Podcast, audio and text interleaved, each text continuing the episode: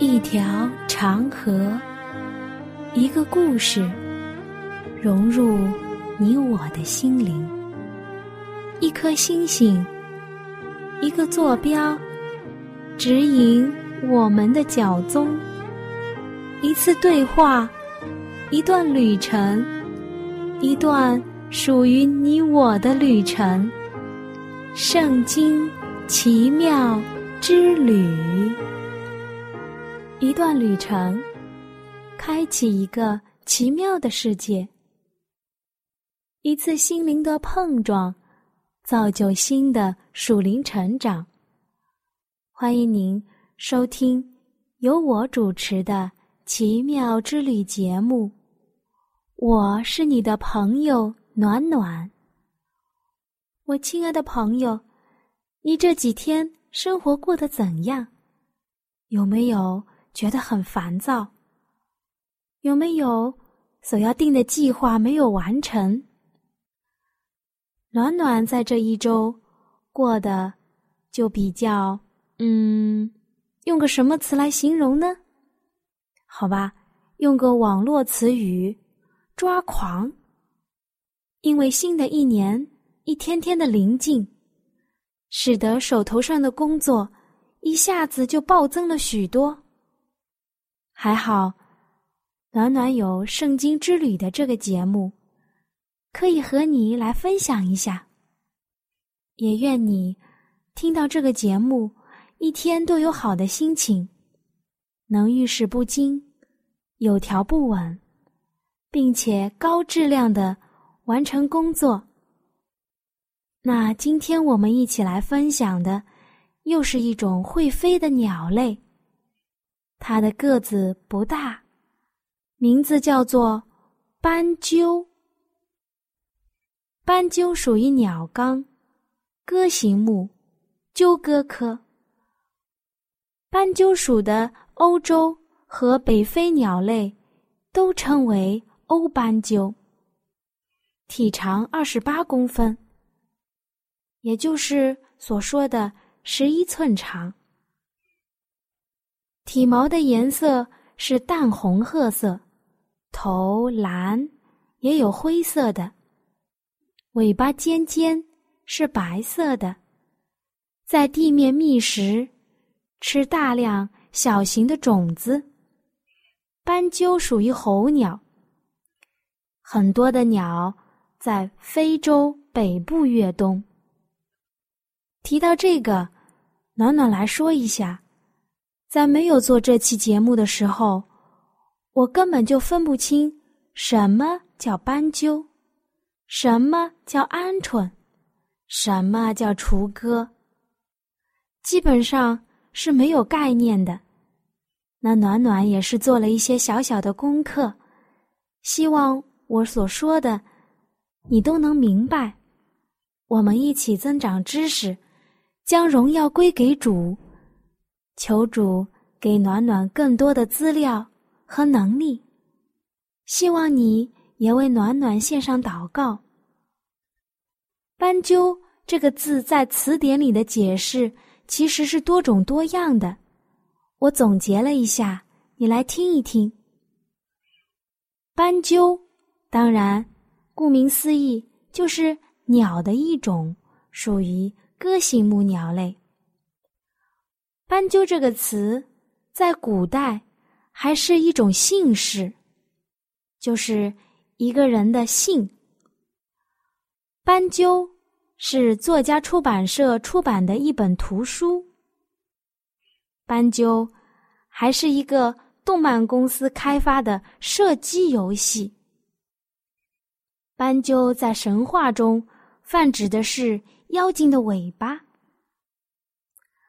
在江西民歌中，有一首比较著名的歌曲，就叫《斑鸠民歌》。在江西的乡村里都可以听到，在当地的小学也有教过。暖暖呢，也在网上听过一段，非常的节奏明快。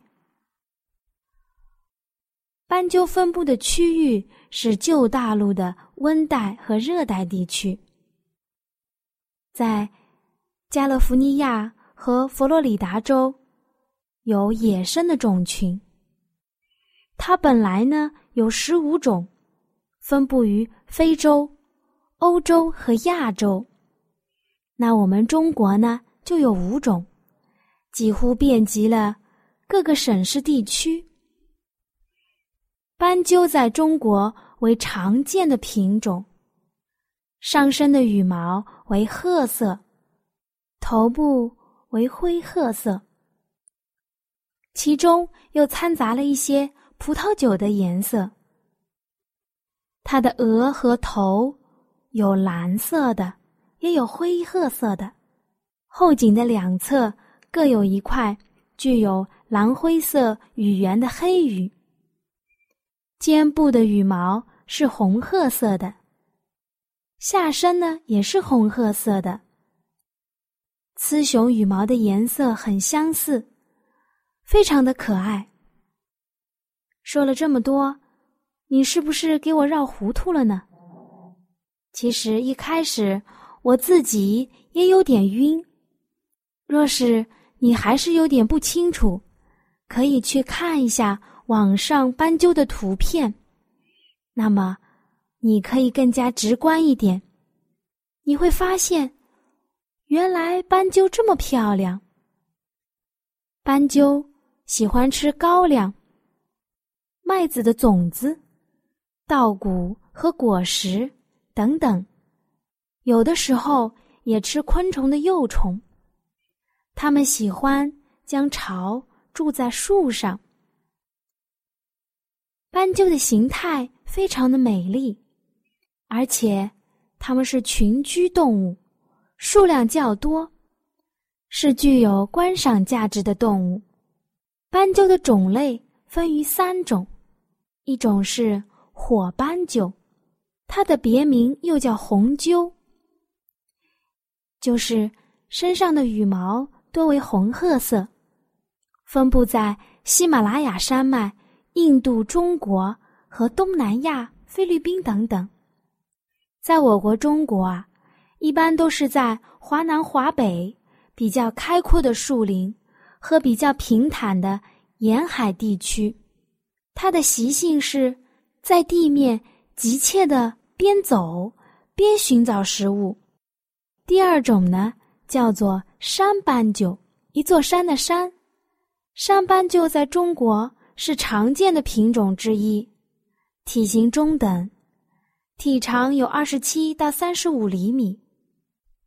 飞行的时候像鸽子一样，常常滑行。它的叫声。单调而低沉，警惕性非常的高。它们冬天会常常吃樟树的果实和籽粒。它们也喜欢将巢筑在树上。还有一种斑鸠，叫做珠颈斑鸠，又称为中斑、珠颈斑，属鸽形目。人们所熟悉的中等体型，是粉褐色的斑鸠。这种斑鸠，它的分布范围就非常广泛了，有东南亚以及其他小小的群岛，远到澳大利亚都有它们的足迹。这种斑鸠，它的习性和其他两种不是非常一样。它是喜欢和人类共生的，栖居于开阔的树林和人们的村庄周围，以及稻田、麦田。它们喜欢在地面上拾取食物。暖暖来总结一下斑鸠生活的规律和特点：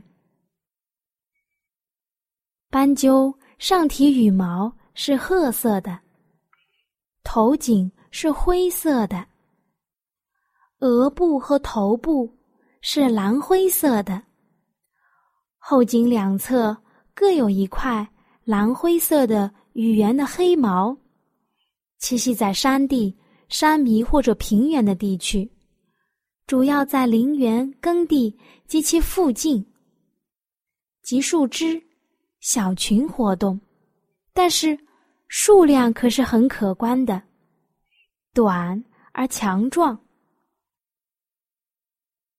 体长是二十八公分左右。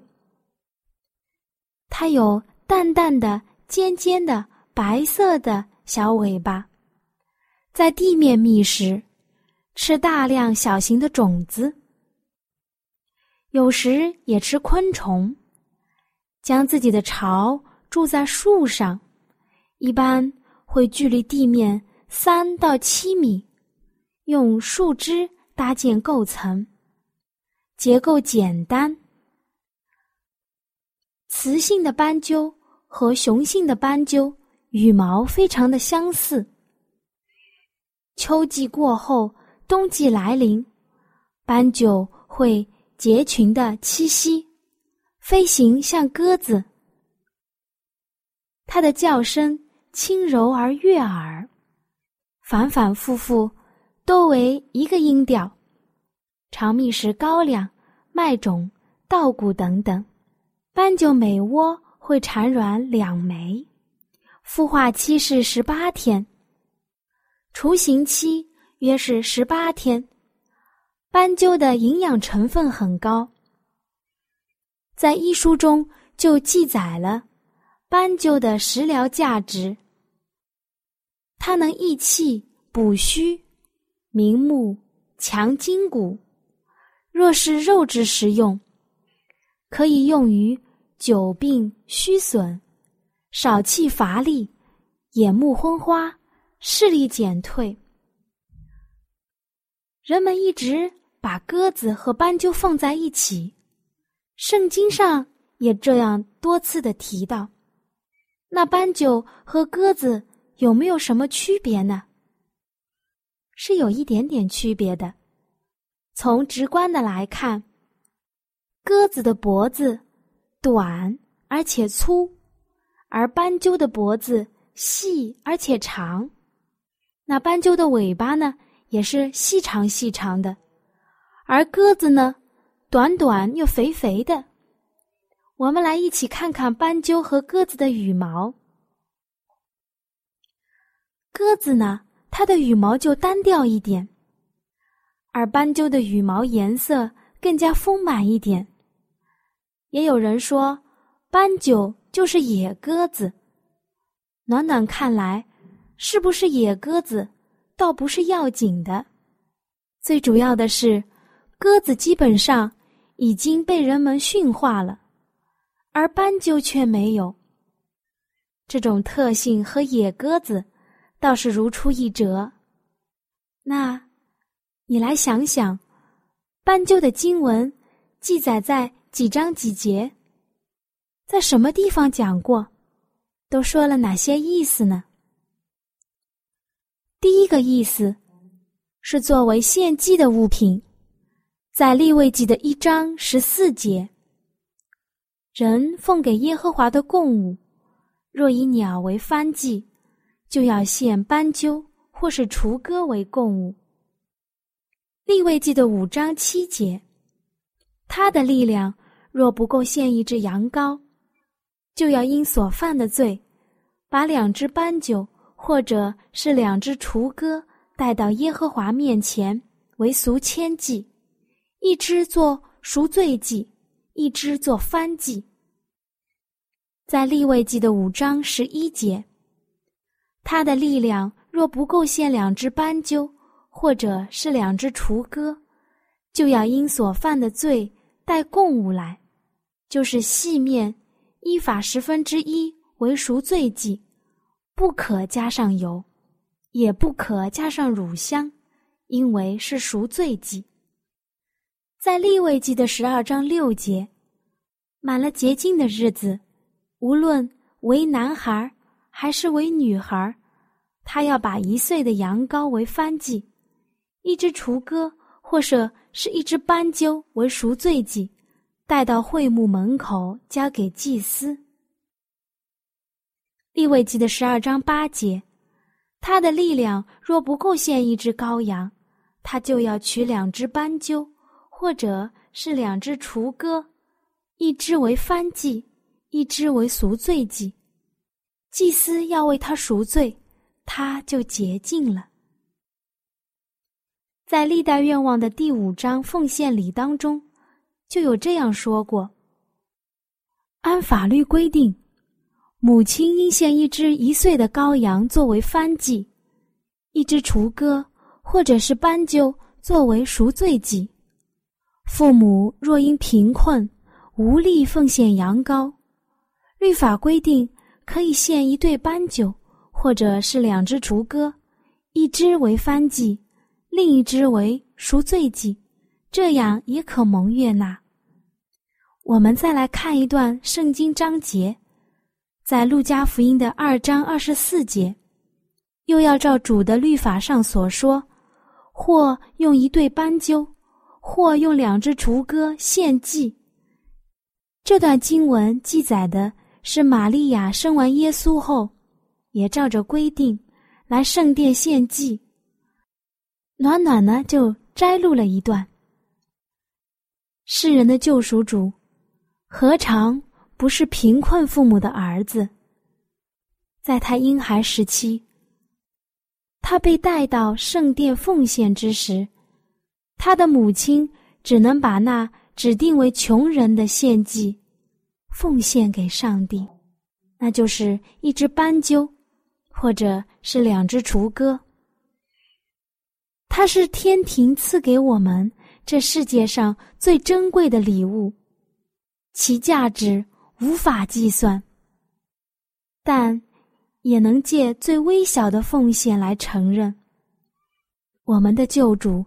寄居在地上的时候，是和贫穷、低贱的人在一起，他们一起同甘共苦，因此，主的舍己和牺牲就成了他一生的特征。这一份礼物成为有价值的。当天上的大君王成为婴孩的样式，被委托给玛利亚的时候。他为这位珍贵的礼物，没有什么可奉献的，因为他们当时甚是贫穷，只能按照指定给穷人的，就是献上一对斑鸠，或者是两只雏鸽，放在上帝爱子的面前。但耶稣的母亲并没有因为礼物的微小而遭到拒绝，上帝所看的。是他心中甘心情愿，他的爱心已经使得他的礼物变成香甜的了。所以，无论我们的礼物多么的细小，只要是出自对他的爱心，把我们心中最好的献上，上帝也会悦纳我们礼物的。若是你想再看看。献祭到底有哪些条例？可以翻开圣经，在立位记的十四章和十五章，里面讲了所有献祭的礼仪和标准。第二个方面，斑鸠也是立约的标志。在创世纪的十五章九节，他说：“你为我取一只三年的母牛，一只。”三年的母山羊，一只三年的公绵羊，一只斑鸠，一只雏鸽。这节圣经章节记载的是先祖亚伯拉罕在迦南与上帝立约的故事。先祖要求上帝赐给他一个他可以看得见的记号。作为他和后代之人信心的确据，证明上帝对他们所有慈悲的旨意是必须，并且是肯定要完全成就的。耶和华竟然答应了他的仆人亚伯拉罕的要求，与他立约了，并且所有的方式。也是按照人间定立的严肃的盟约的习惯。亚伯拉罕依照上帝的指示，献上一只母牛、一只母山羊、一只公绵羊，都是三岁的，每样劈成两半，一半对着一半的摆着，中间稍微隔开。他又加上了一只斑鸠，一只雏鸽，却没有劈开。他做好了之后，就恭恭敬敬的在这些祭物当中走过，郑重的启示，永远顺从上帝。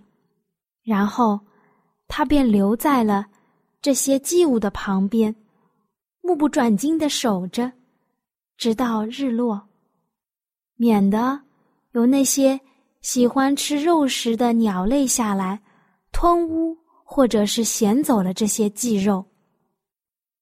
日头正落的时候，亚伯拉罕沉沉的睡了。忽然有惊人的大黑暗落在了他的身上。我们可以翻看《创世纪》的十五章七到十八节。于是，他听见上帝的声音，告诉他不要希望立刻承受应许之地，并预先指明他的后裔要受许多的苦，然后才能在迦南建立属于上帝的国。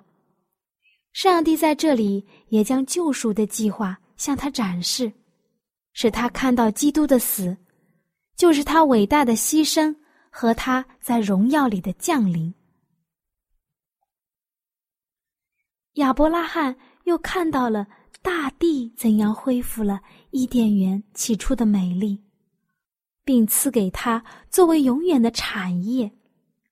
这就是那应许最后要完全应验的时刻。在诗篇的七十四章十九节，这样说：“不要将你的斑鸠性命交给野兽，不要永远忘记你困苦人的性命。”在雅歌书的二章十二节，地上的百花开放，百鸟鸣叫的时候已经来到，斑鸠的声音在我们境内也听到了。在耶利米书的八章七节，空中的鹳鸟知道来去的定期，斑鸠、燕子与白鹤也守候当来的时令。我的百姓却不知道耶和华的法则。圣经在以上的三节经文当中记载了什么样的事情呢？主来的日子近了。人们都要在主面前站立，接受审判。那些留意世界上事物的人有福了，因为他们警醒，他们时刻预备。古时候，以色列人就没有这样做，那事情最后结局是如何呢？以色列民被上帝丢弃，国也败亡。那如何会造成这样的结局呢？主这样问道：“这耶路撒冷的民为何恒久的被盗呢？”在耶利米书的八章五节，依照先知的话说，这是因为他们不肯听从耶和华他们的上帝，也不受惩治。他哀叹的说。从他们的口中，诚实灭绝了。空中的鹳鸟知道来去的定期，斑鸠、燕子与白鹤也守候当来的时令。我的百姓却不知道耶和华的法则。耶和华说：“我岂不因这些事讨他们的罪呢？岂不报复这样的国民呢？”在耶利米书的七章二十八节。八章第七节，九章九节，以色列的百姓没有看重自己选民的身份，如此轻看，必要遭罪。我亲爱的朋友，我们这次的旅程就要结束了。在圣经中，斑鸠可能提到的次数没有鸽子多。比喻的实力也没有麻雀深刻。但是要知道，斑鸠其实也有多多的教训。你来看，在旷野里小小的斑鸠，上帝同样的看顾。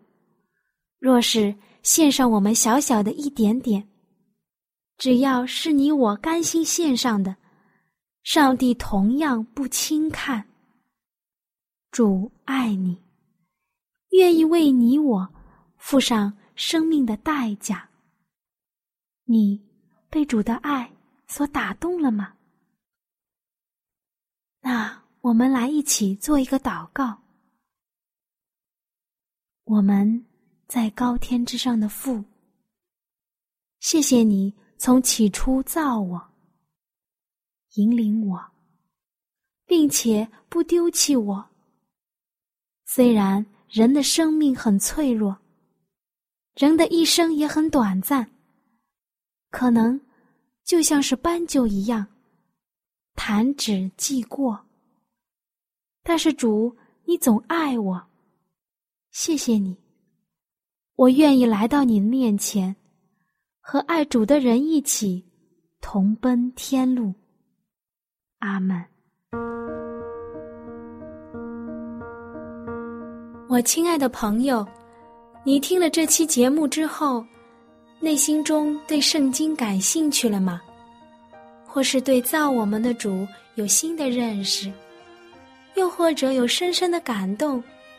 那就让我们献上我们心中的感谢，谢谢天父你的带领，也求主带领我们下一期相遇的时间。那如果你有新的想法、新的认识，或者你觉得你有不一样的看法，或者是暖暖讲的不完全的地方，你都可以用写信的方式告诉我。好了，我们下期再会。喜欢今天的节目吗？若是您错过了精彩的部分，想再听一次，可以在网上重温。我们的网址是 x i w a n g r a d i o，希望 Radio。或是找旺福村也可以找到，记得把好东西介绍给您的朋友，与他一起收听。